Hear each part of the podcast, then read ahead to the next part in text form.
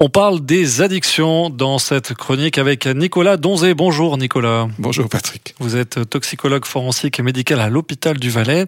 Euh, la dernière fois qu'on s'était euh, entendu, vu, euh, j'avais parlé de, du cerveau et j'avais fait le lien entre addiction et cerveau en disant que le cerveau était le fautif. C'est ça? On aime chercher des coupables. En réalité, il est, il est pas 100% coupable. On peut travailler, on va faire son avocat un peu.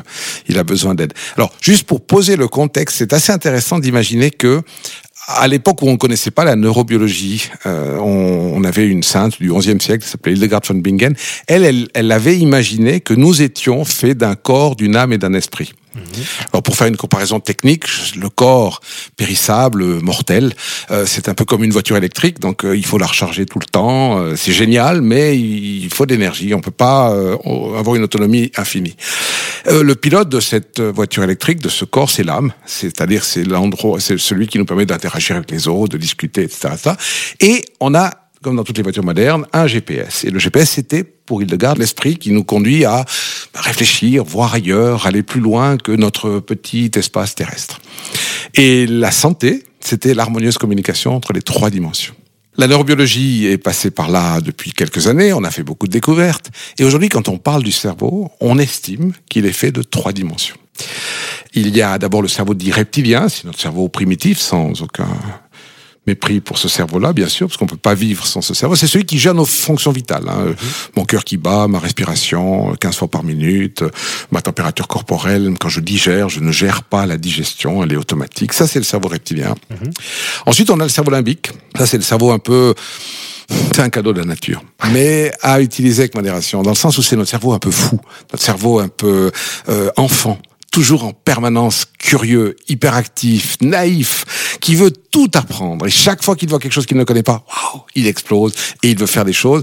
Et heureusement, la nature nous a bien conçus. On a un cortex mmh. qui euh, a la mission d'être le papa de l'enfant en nous disant, ou la maman, euh, nous disant, écoute, non, ça tu peux pas faire, oui tu peux faire, on verra, on regarde. Et être un humain sage, c'est une utilisation raisonnée des trois dimensions de notre cerveau. Donc il n'y a pas seulement... Euh, alors, et il faut les trois, il faut de l'émotion qui soit un peu raisonnable. Mm -hmm. Et ça, c'est vraiment très important.